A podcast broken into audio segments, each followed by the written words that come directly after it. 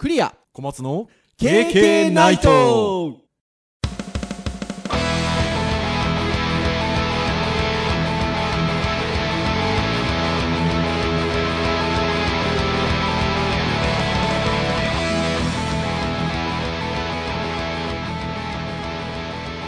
ケーケーナイトはい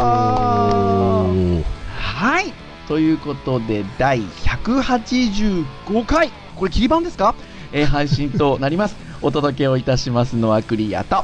はい小松です。どうぞよろしくお願いいたします。はいよろしくお願いします。はーいということで4月に入りましたか、ああそうですね。4月入ってますね。はい、入りましたよね。ということであれなんですかね？新年度は番組紹介的なことを言っといた方がいいんですか？どうなんですかね？ああそう、はい、とそいうことで、すねこの KK ナイトは、ポッドキャスト番組で、えー今、何年目ですか？はい、4年目です ?4 年目？丸3年はやってますもんね。そうですね95年からやってますからね。はーい。という感じになっておりますが、えー私、クリアとはい小松で。2人が あのデジタルハリウッド大学の教員をやっておりまして、まあ、面白おかしく、ポッドキャストで喋っておると。いう番組でございます。はい2人ともあの専門領域がウェブなので、えーまあ、ウェブに関するお話、あとはまあ教員をやっておりますので、教育に関するお話、あとはハードガジェットがこういう仕事をしている仕事柄好きなので、えーハードガジェットの話をしたりっていうのをちょっとこう、じゅんぐりじゅんぐりに毎週話しつつ、まあ、時にはフリートークでゲームの話してみたり、いろんな話してみたりしてるという番組でございます。はいはい。この新年度からお聞きになられてる皆さんいらっしゃったらですね、えーごひいきによろしくお願いいたします。ああまあまあいい切れ目かもしれないですねはいはい。確かね、去年もね、4月の一発目そんな話した記憶が、泣きにしもあらずですけど。はいはい。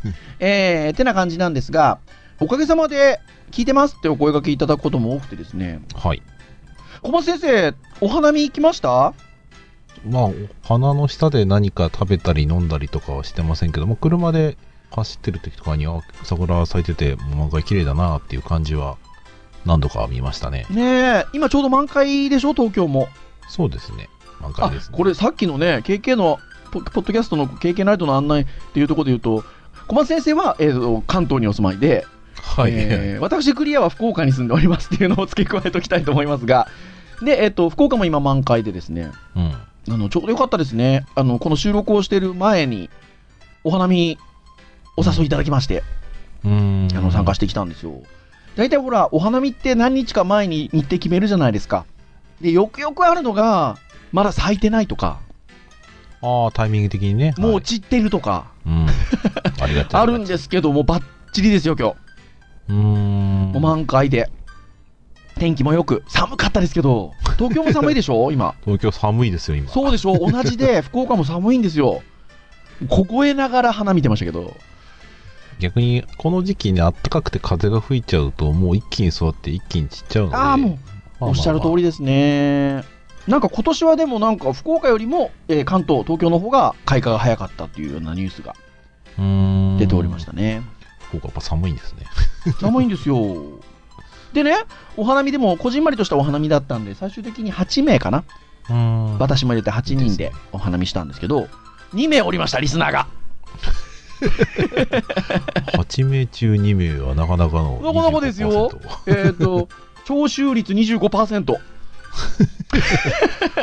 これは相当な視聴率相当ですよ、こう、今今このラジオ番組においては。どこ、どのミニマム差で調査しとるんじゃって話ですけど。てなことでございますが、まあ、より多くの人に聞いていただけると嬉しいなというところでございます。はい。さて、じゃあ今日そんな185回は何をお話をするのかということなんですが、先ほどお話をしたターンで言うと、今日はハードガジェットの回なんですよね。はい、はい。ね。ということですね。まあいろいろハードガジェットでも一つのこう商品とかサービスにこう絞ってお話をするようなこともあるんですが、まあ今日はちょっとなんかこうニュースっぽいものがちらほらと飛び込んできたこともございますので、えーちょっとそんなゆるいガジェットトークでいきたいなと思っておる次第でございます。はいということで、じゃあ最初に何のお話をしようかなということなんですが、まあこれ話しとかないとって感じですかね。まあ、アップルの話はよくこの経験ないとポッドキャストではお話をしてるんですが、発表会がどれぐらい前ですかね、1週間ぐらい前でしたでしょうか、ありましたが、そうですね、1週間前ですね。はい。はい、ありましたが、えっと、その発表会はどっちかというと、商品のリリースがほぼなかったんですよね。うん、カードぐらいでしたね。はい、まあ、サービスのお話だったんですけど、その発表会の前に、えー3夜連続で新製品の発表があったと。ちょっとびっくりしましたね。珍しいパターンですね。そう、だって、その3月の末っていうか下旬にその発表会があることはもうある程度1ヶ月ぐらい前からリリースがされてたので、その前のタイミングでトントントンって新製品が 3, 3日連続でしたからね、これなんだっていう。まあ、それで言うと、発表会前に商品さ3日連続で、えーは発表してるってことは、発表会は新製品の発表じゃないなっていうのは、なんか読み解けるかなっていう まあ感じはありましたが、えーまあ、発表があったので、ちょっとまずはそこについて、軽く触れようかなとはい。いうところでございますよ。ということで、え3夜連続どんな新製品発表があったのかっていうところで、えー、C ネットさんですね。今日ご紹介するウェブサイトいくつかございますが、えー、KK の公式サイトで URL 掲載させていただきますが、まあ、あのタイトルなどのキーワードで検索をしていただけると皆さんもご覧いただけるかと思います。えー、C ネットジャパンさんの記事で、えー3夜連続の新製品発表まとめ、Apple ニュース一気読みという記事がございます。3月18日ですね、日本時間の3月18日の夜から3日連続で新製品の発表がうんございました。。まあ、びっくりしましたね。なんかね、周りでこう、iPad が出たとかですね、うんそういう話が出たのをちょっと聞いてましたけど、はい。ななんかこう、真新しいもん出た感じですか？あのね、真新しいものって、その製品的な感じで言うと、えっと、全くの新製品、今までそのないものが出てるってことはないです。はいはいはい。なんですけど、はいこれまであった製品をこうバージョンアップしているものであったりとか、まあ、正直もうなくなるんじゃないってうん。言われてたものが、まさかの復活をうん。遂げてるっていう感じでしょうかね。じゃあ、まあ、何の商品が発表されたのかっていうことで、発売されたのかっていうことで、3製品、ドンと言っちゃうと、iPad mini、iPad Air はい。というね、iPad のアップデートがなされました。そしてうん、もう一つは iMac。うん。iMac ですね、デスクトップ。iMac もアップデートがなされたと。そして、もう一つ。これ、そうか、アップデートされるのかっていう感じですけど、AirPods、えーアップデートされましたということで。まあね、これ全部一個一個細かく見ていくと、あれなんで、ちょっと気になるものだけっていうところでお話をすると、まあ、iPad ですかね。あ、先生なんかミニ持ってましたよね、なんか。ミニ持ってます。ミニの初代持ってます。あれ？ちなみに小松先生はエアーじゃないか iPad2 でしたっけ？うちは2で止まってますね。まだ2か現役で子供たちがバリバリ使ってますよ。わあそうですか素晴らしいですあでもうちの iPad mini のその初代も娘が現役でバリバリ使ってますよ まあ主に YouTube ですけどね、うちはね。あーうちはねそれでねマインクラフトとかやってますよああ、いいですね。はーいやってますがこの iPad mini 特にもうねなくなるんじゃないかって言われてたんですよ iPhone もどんどんどんどんでかくなってるじゃないですかそうですね。っていう中で中途半端なんじゃないかっていう話もあってなくなるんじゃないかって話があったんですけどただ噂はそういう噂が先行してたんですけど周りは意外と iPad mini の新しいものが出てほしいっていう声はすごい多かったんですよね。まあ、プロとね、まあちょっとやっぱりこう、ミニと炭焼きが割と違いますもんね、そこはね。そうですよね使い勝手も意外と違うしじゃあさっきのその iPhone がでかくなっているからって言って同じような使い方をするかっていうとちょっとやっぱまた違いますよねうん、そうですね。割とこう、うんこのくらいのサイズだと、電子書籍とか、まあそれからちょっとしたものとかを見るときには割となんか便利そうですけどね。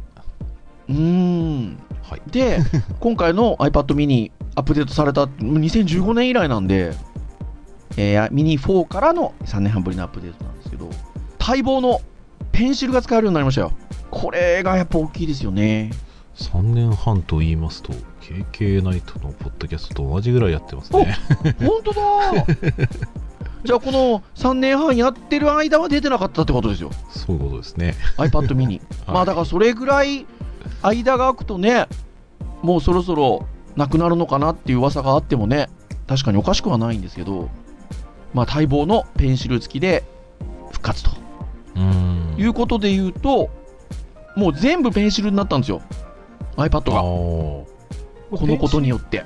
ペンシルは第2世代ですか？第1世代ですか？第一世代です。第2世代は、えっと、第2世代が出た時に発表されたあのいわゆるあのボタンなしの、えー iPad Pro がありますよね、うんホームボタンがなくなった、うん。えっと、あれだけです。逆に言うと2ははそれ以外は全部1ですね。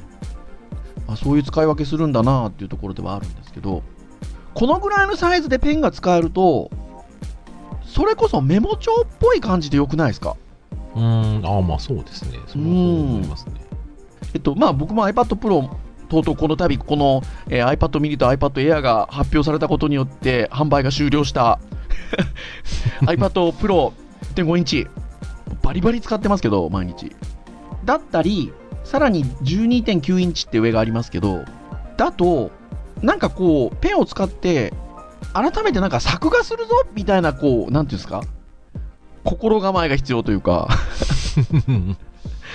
感じですけど、このミニぐらいのサイズでペンが使えるってなると、本当メモ帳っぽく使える雰囲気があって、どうーんなんかそれが先ほど小松先生が言ったちょっと使い勝手が違うっていううんところになんか近しいかなっていう気がしますよね。そうですねなんかでっかい画面だとなんかこういろんな作業をしたくなりますけど、うん。まあ、ちっちゃいのとやっぱ携帯性やっぱその場でシャシャッとなんか出してうん。さっと使いたい、まあ、例えば電車の中とかでなんか使うとかっていう場合プロでかいのはねやっぱ出しづそうでね。らいですすからね本当そうですね。で、えーもう一つ iPad Air に関しても、まあそもそも iPad がどんどん薄くなってきてるので、まあ Air もなくなるんじゃなかろうかと言われてたんですが、まあ Air という名前がついて残ったと。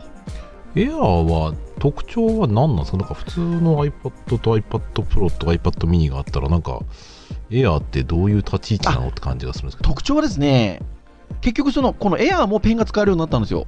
はいはいはいで、えっと、さらに iPad Pro と同じく、えーキーボードが使えるようになりまして、あのかキーボードカバーが。はいはいはいはいはいで、サイズも10.5インチなんですよ。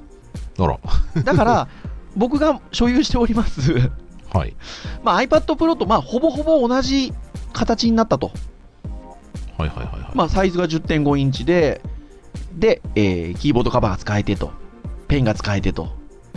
ただし、じゃあ iPad Pro の10.5インチと比べると、そのままの状態かというと、ちょっとこうスペックダウンしております。うーん。なるほど。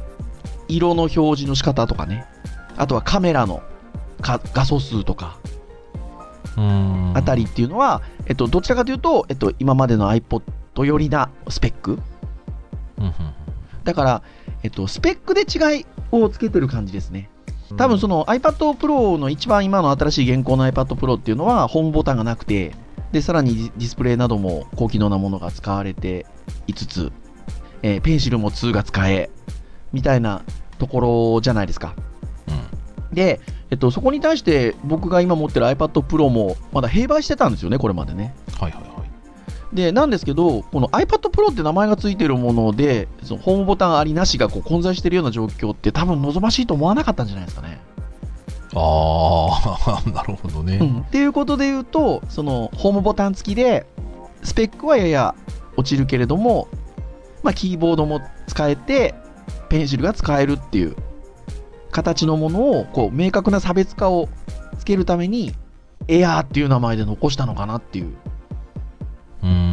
感じじゃなかろうかと。うん、なんかエントリーモデル的に良さげな感じがしうますね、だから値段がかなり下がってるんですよ。うんその iPad Pro 10.5っていう値段に比べると。なので、すごく入りやすくなったんじゃないですかね。うんうんで、実際、あの iPad Pro、いろんな場面で私使いますので、講師ともに。はいはいはいっていうところで言うと、まあ、多少その私が使ってる iPad Pro よりも若干ディスプレイのね質だったりとかフラッシュがなかったりとかまあ、画素数が若干落ちてるっていうところであったとしても、まあ、そもそもね、あんまり iPad でカメラでバシバシ撮れないしね、っていうのもありますし、お得だと思います、私、これは。だからでも、そういう意味で言うと iPad mini、iPad Air ともにすごくあのいい商品、製品として出て出てきたなと思うんですけど、はいはいはい。使い勝手で選ぶんでしょうね、そういう意味ではね。うーん、まあどちらを選ぶかっていうのがね。少し大きな画面でちょっとこう、なんか書きたいよとかね。あとはキーボードをつけてバチバチバチバチ、ちょっとあの文章作成もしたいよとかっていうことであれば、エアーでしょうし、そうじゃなくて本当にこう、文庫本とかコミックを読むような感覚で、さらにメモ書きができるぐらいのイメージだと、ミニかなっていうところで。今、iPad の Apple のページ見てますが、はい。iPad がやっぱ一番言いやすくて、なんかこう、エントリー的な感じで、そう、そ iPad は多分残してると思うんですよね。うん、でそこからミニとエアーに分かれて、さらにはい高級なプロに行くっていう感じなんですね。そうですね。で、あ iPad もペンシルがほら、1年ぐらい前から使えるようになってるじゃないですか。そうですね。そう、だから全ての iPad がペンシル対応になったんですよね。うん、じゃあ、あれですね、一応見てると比較すると、えーインチ数が違う違いますねのと、うですねップが違うのと、チップが違う。はい。ストレージの量と、はい。あとスマートキーボードに対応すると。はい。もうだから本当に本当のエントリーは iPad ですね。いわゆる無印の iPad。で、これキーボードも、あの、キーボードカバー的なものは使えないので、まあうん使うんだったら Bluetooth キーボードっていうエントリーモード、えーエントリー、えー商品。うん、まあまあ、普段からちょっとね、使ってて、もうちょっと、まあ、プロまではいらないけどっていう人にとってはね、エアーはちょうどい、い位置かもしれないですね。小松先生行きましょうよ、そろそろ。そうですね。まあお絵かき的なところで。もう無印の iPad でも行きましょうよ。そうですね。どうしようかな。まあまあ、ちょっと子供らに持たしたい気はしますけど、ね。あ、そうそう、そういうのありますよ。よね。ってなところでございます。まあ、iMac に関しては、まあ、かなりね、これも性能がアップしてるっていうところで、21.5インチモデルは6コア、で、27インチモデルが8コアということで。はい。まあ、ハイ、ハイエンドな感じですね、これね。いやー、本当そうですね。まあ、T2 チップは載ってないっていうことではあるんですけど、そっか、iMac Pro ではなくて iMac の方ですね。そうなんですよ。iMac の方のアップデートなんですよね。そっか、じゃあ仕事で使わないけど家で置くので、でもなかなかこれパワーあるな。これ結構パワーありますよね。ラデオンプロ乗ってます。あ、まあ乗ってるというか選択が可能になったのか。まあ、Core i9 までいけるっていう話なので。うんまあ、俺とじゃあ映像やる人にもいいかもしれないですね。いや、いいと思いますね。そして AirPods ですよ。相変わらず、これがね、カナル型にならない。AirPods。ならないですね。だから僕ダメなんですよね。アップルさんなんとかならんすか。でも多分これかなり性能アップしてるんじゃなかろうかと。接続や切り替え、通話開始時の遅延を低減すると。ああ、言ってましたね、遅延に関してはね。遅延はね、ちょっとやっぱ Bluetooth 系のものはね、気になりますからね。あとは、えーケース？これ結構みんな周り喜んでましたね。その AirPods を充電するケースが、えっと、地位に対応したみたいで、ああ、ケースごと充電できる感じ。そうみたいです。だから、ワイヤレス充電に対応して、パッドに置くだけで手軽に充電できるようになったと。まあでもちょっと、ね、あのカナル型じゃないっていう。そうなんですよ。小松先生どうですか？カナル型じゃなくてもいける、いける派ですか？いやー、ちょっとこの手の試してみたいですけどね。は僕はちょっと多分この手のものなくす自信があるので。ちょっと様子を見てる感じですね。ねえ、やっぱ片方だけ落としたとかって聞きますからね。うん、でしかもね、僕 iPhone 使ってるわけじゃないからね。ああ、そっかそっかそっか、そっか、それがありますよね。でもまあ、形的にはちょっとね、使ってみたい感じしますけどね。意外と落ちないという噂の。ああ、らしいですからね。てなものが、まあ、あの、3夜連続で発表された製品というところなんですが、一方で、こんなニュースも入っておりましたよっていうことで、ギズモードさんの記事で出てたんですけど、公式ってわざわざ書いてあるんですけど、公式エアパワー開発中止発表さらばどこにでも置けるという幻よというタイトルの 記事が出ておりました。このエアパワーっていうのは何かっていうと、えー、アップルがですね、えー、2017年の9月に、えー、行ったスペシャルイベントで、えー、もう開発中でもう発売しますと、近々言っていた、えー、ワイヤレスの充電パッドなんですよね。まあ、かなり話題になりまして、ちょうどこの2017年の9月って言いますと、9月って必ず iPhone の新しい筐体が発表されるタイミングなんですよね。まあ、例年。はい、で、えっと、その時に、地位に対応する iPhone が発表されたんですよ、初めて。この2017年の9月。で、それと合わせて、えっと、それを高速充電できるワイヤレス充電パッド AirPower もリリースしますと言ってたんですが、結構延期延期が続きまして、で、最終的に中止と。まあ、モデル的にはね、なんか、コンセプト的なところで言うといいですけどね、こう複数のいや、いいと思いますけどね。まあ、ただなんか複数置くのがあだになった感は あるかもしれないですよね。まあ、努力したものの、エアパワーはアップルの求める高い水準を達成できなかったため、プロジェクトを中止したと。まあ、アップルの、えっと、ハードウェアエンジニアリング担当のシニアバイスプレジデントの方が答えていると。まあでもね、そういう決断も必要ですよね、時にはね。これをやめたってことでは、まあ、それ以外のものをね、きっと考えてるとは思うんでね、まあ。このニュースを、まあ、あの私の方で持ってきたら、小松先生が、こんなニュースが出てましたよ こちらは、えー、iPhone マニアさんの記事ですね。これ収録をしてる日の記事ですよね。そうですね。はい。はい、アップル、今年発表の iPhone に双方向ワイヤレス充電機能を搭載か。まあ噂ですね。か。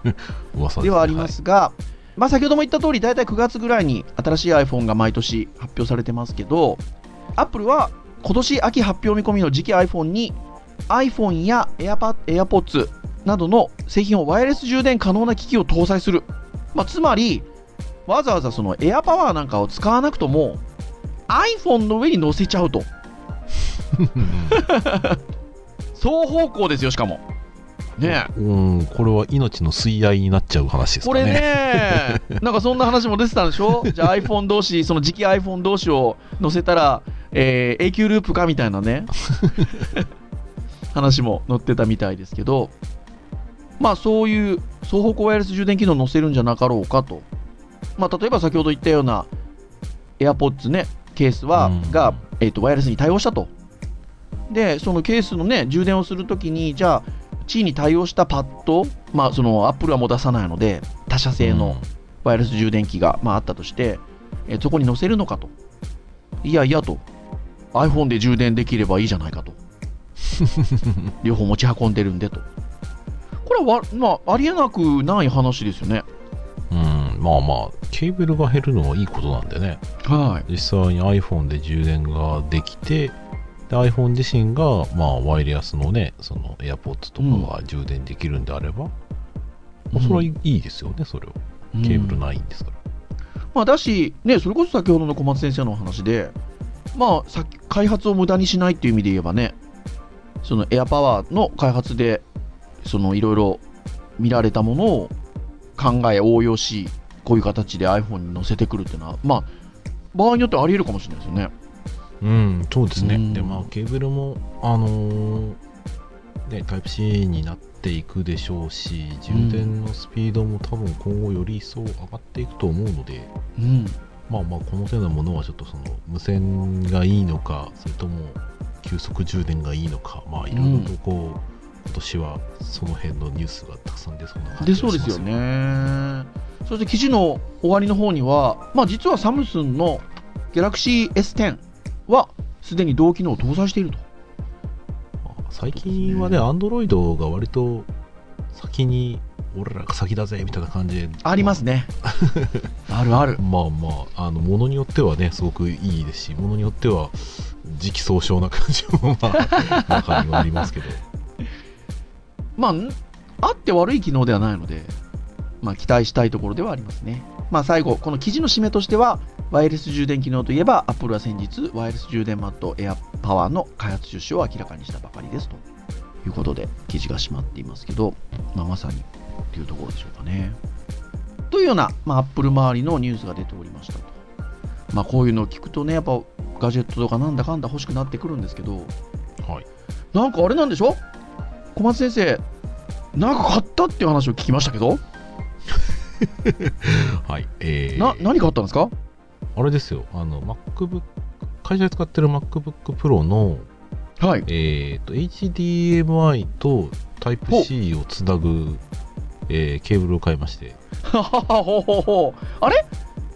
あそうかそうかそうか。使ってらっしゃるのは MacBook Pro ですもんね。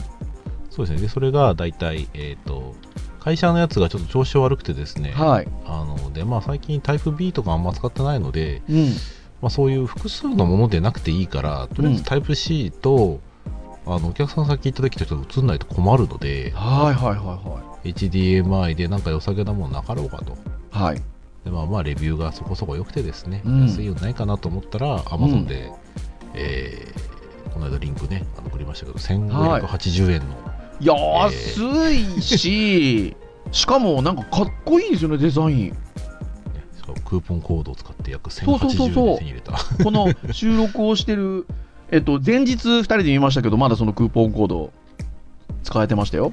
そうで今までのね HDMI のケーブルって、なんかね頭でっかちな感じのものが多くて、はいはいはい。なんかこう HDMI って本当にもう横1.5センチの厚さ何ミリぐらい5ミリぐらいしかないはずなのに、はいその周りにこう4、5センチのこう まあタイプ B とかね、あのはい。タイプ C の電源が入ったりとかいろいろあるんですけどう、ん。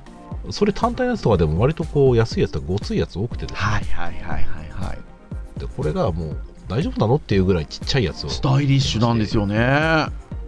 一体長さどれくらいだろう長さ自体はね、えっと10センチないかぐらいなんですけどはい。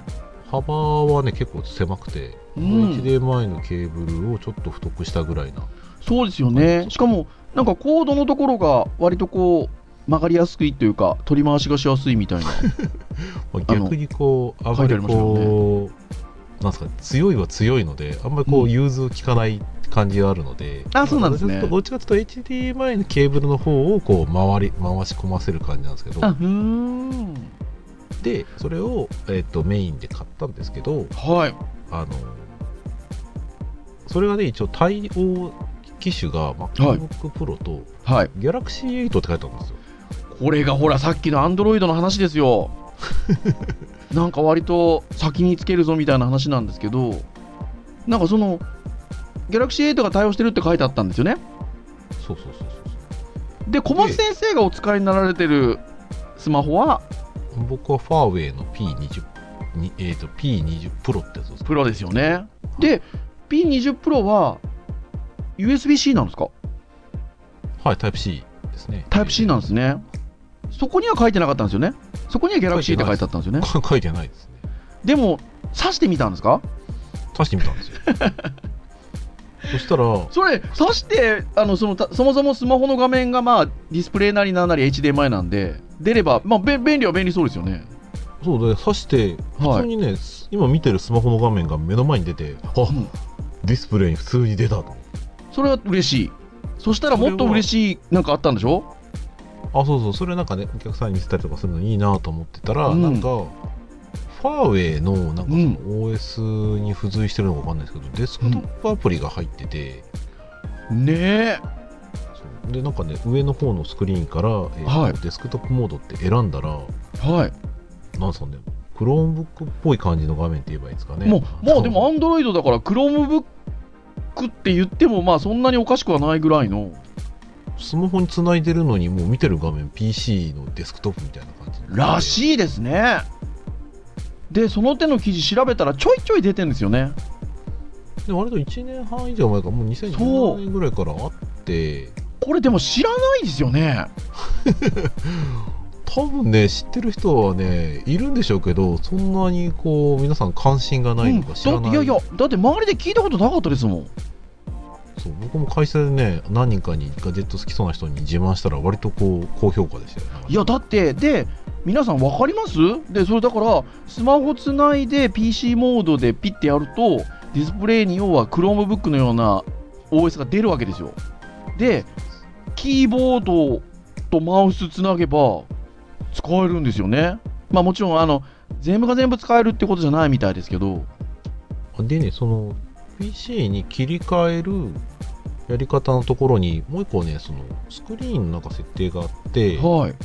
それに設定するとはい。あのスマートフォンの画面をただタッチするだけの画面が出るんですけどあはいはいはい。タタッチパネルみたいな感じ。タッチパネルっていうかなタッチパネルなんだけどトラックタッチパッドみたいなトラックパッドみたいなこことですよね。はい、役割をするんですよ。すごいですよ。そういうコンセプトって、まあちょっとこう、昔からチャレンジしてたりっていうところもあったじゃないですか。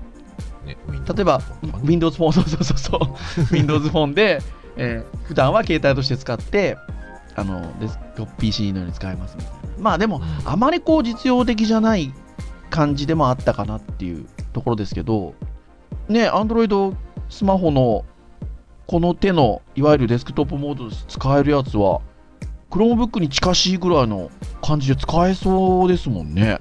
なんかね、発売当初、2017年のなんかその出た当初だと、なんかドックがないとダメっぽい話が書いてあって、はい。割と敬遠されがちだったんですけど、今はね、タイプ C で直撃すれば、いけるみたいですよね。えっと、ギャラクシー用、ギャラクシー用のそのデスクトップアプリが、DEX っていう DEX のがあっうてで、ファーウェイはファーウェイでのなんかそのデスクトップアプリが入ってるっぽくてはい。で、ファーウェイもなんか全部が全部じゃないんですよね。うんメイトなんか10と、はい。多分小松先生お使いになられてる20プロ。はい。あとは、えっと、今度出るっていう話の30プロももなんか対応してるっぽいような話を、ちょっと記事を見ましたけど。そう、だからね、あれをね、ちょっとね、目の当たりにしちゃうとね、あ、なんか MacBook Pro が、あ MacBook 今 Air があるからいいじゃないかと思いながらも、うん。ちょっとね、またその、モバイルディスプレイと、カシャンカシャンカシャンっていう、こう、いや、そうですよ。キーボード欲しくなるわけですよそうですよ。今こそですよ、また。あれ、前、モバイルディスプレイの話をしてた時は、結局、購入されたんでしたっけ？買いました、買いました。買いましたよねはい。だから、変な話それ、それがディスプレイとしてあるとすれば、あとはカシャンカシャンカシャンのキーボードですよ。ただね、あいつバスパワーなんでね、もっとちょっとパワーが足りるかどうか微妙なんですけど、はい。あー、そっか。じゃあ、もう新たなモバイルディスプレイもですよ。あ、先生すいません、さっき iPad Air とか iPad どうですかって言いましたけど、そっちですよ。そっち行きましょう。そっち体験したいです。うん。まあまあまあ、そうですね。小型パソコンですよね、そこはね。なんかそこ、なんかワクワクしますよね、そういうのね。なんか役割が2つみたいな。そうなんかね、普通にそれ、MacBook Air でいいんじゃねえのっていう自分もいながらも、はいそれをなんか繋いで触りたい自分もいるんですよ。わかるすげえわかる。で、ほらって言いたい感じ。うん、まあただ言いたいだけな感じはすごいあるんですけど。いやいや、でもほら、最近それこそ、ま、Chromebook も、あの、まあ、教育の現場とかも含めて、ちょっと注目されてきてるじゃないですか。はいはいはい。だいぶこなれてきたみたいなところで。あれは WinTab さんかな ?WinTab っていうあの、あの Windows タブレットの情報を中心に掲載してくださっているサイトがあるんですけど、そこでちょうどね、えースマホを小型 PC 代わりに利用できるサムスン DEX、えーハーファーウェイの PC モード、まだまだ不満点が多いものの十分実用可能なレベルにという記事が上がってるんですけど、はい。ねえ、DEX なんて、なんかオフィス系も動くみたいですもんね。あ、書いてありましたね。ねえ、これ、あのファファーウェイの PC モードはどうなんですかね、動くんですかね？どうなんでしょうね。一応、Chrome 用、Android 用のオフはい。ィスがあるっていう話なので、うん、理屈としてはなんか動きそうな感じもしますけどね、まあ、ちょっとそこはデスクトップモードに対応してるかどうかがちょっと鍵なので、まあ、ちょっと何とも言えないんですけど、まあでも、その WinTab さんの記事の文中には、すべてのアプリが DEX や PC モードに対応しているわけではありませんが、えー Google Chrome や YouTube、えー、Microsoft Office Mobile、Adobe Photoshop Express などの実用アプリはしっかり対応しておりって書いてありますね。個人的にはね、あのファーウェイのやつでもし使うんだったら、はい僕別にスプレッドシートとかうん。あのいわゆる Google 系の,、うんあのドキュメント。クラウドのそうそうドキュメントとか、うん。あとそのプレゼン用のね資料とかも作れるじゃないですか、まあ基本的にね、グー Google ですからね。まあそ、そこが親和性高いですよね。うん。でも割とねいろんな使い方ができるなと思ってて一つは、えっと僕すごい単純な話なんですけど、うあのん。スマートフォンの画面が映せる一応モードもあるわけですよはいはいはいはいはいはいはい。まだ使ってないですけどカメラとか使ったらん例えば自分の背中とかを撮ればこう自分の背中見れるなとか、そうですよ、そうですよ。そうな何かその誰かがね例えばスポーツやってる子とかにその、うん。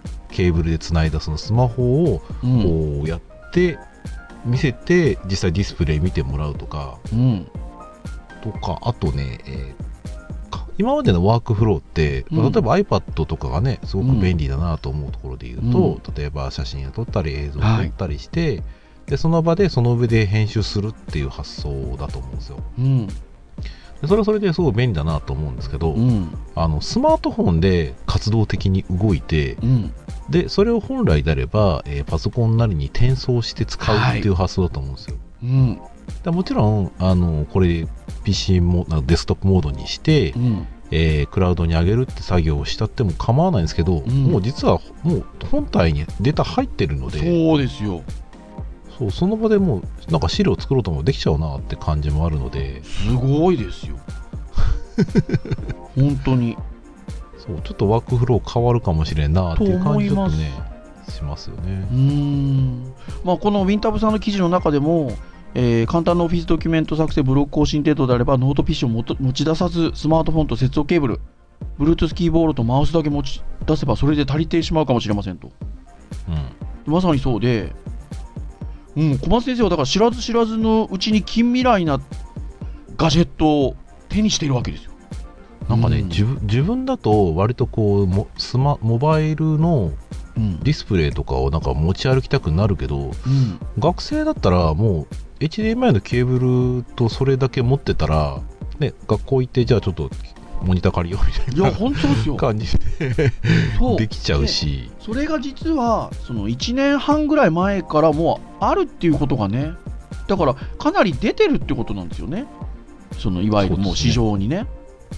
そうですね。出てますね。うーん。でこれらが意外とだから気づいてないと。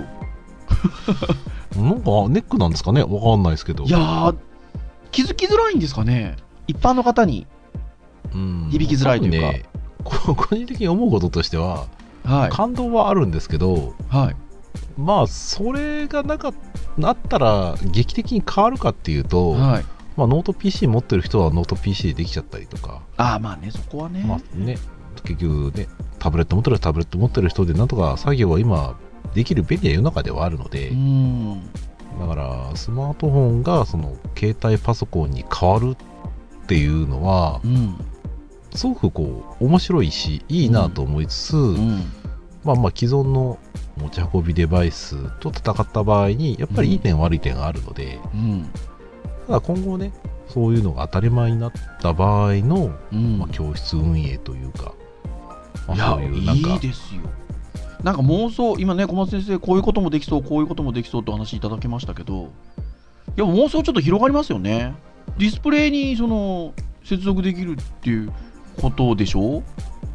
なんかヘッドマウントディスプレイと連結ししてみたいなこともなんか考えちゃったりしますよね。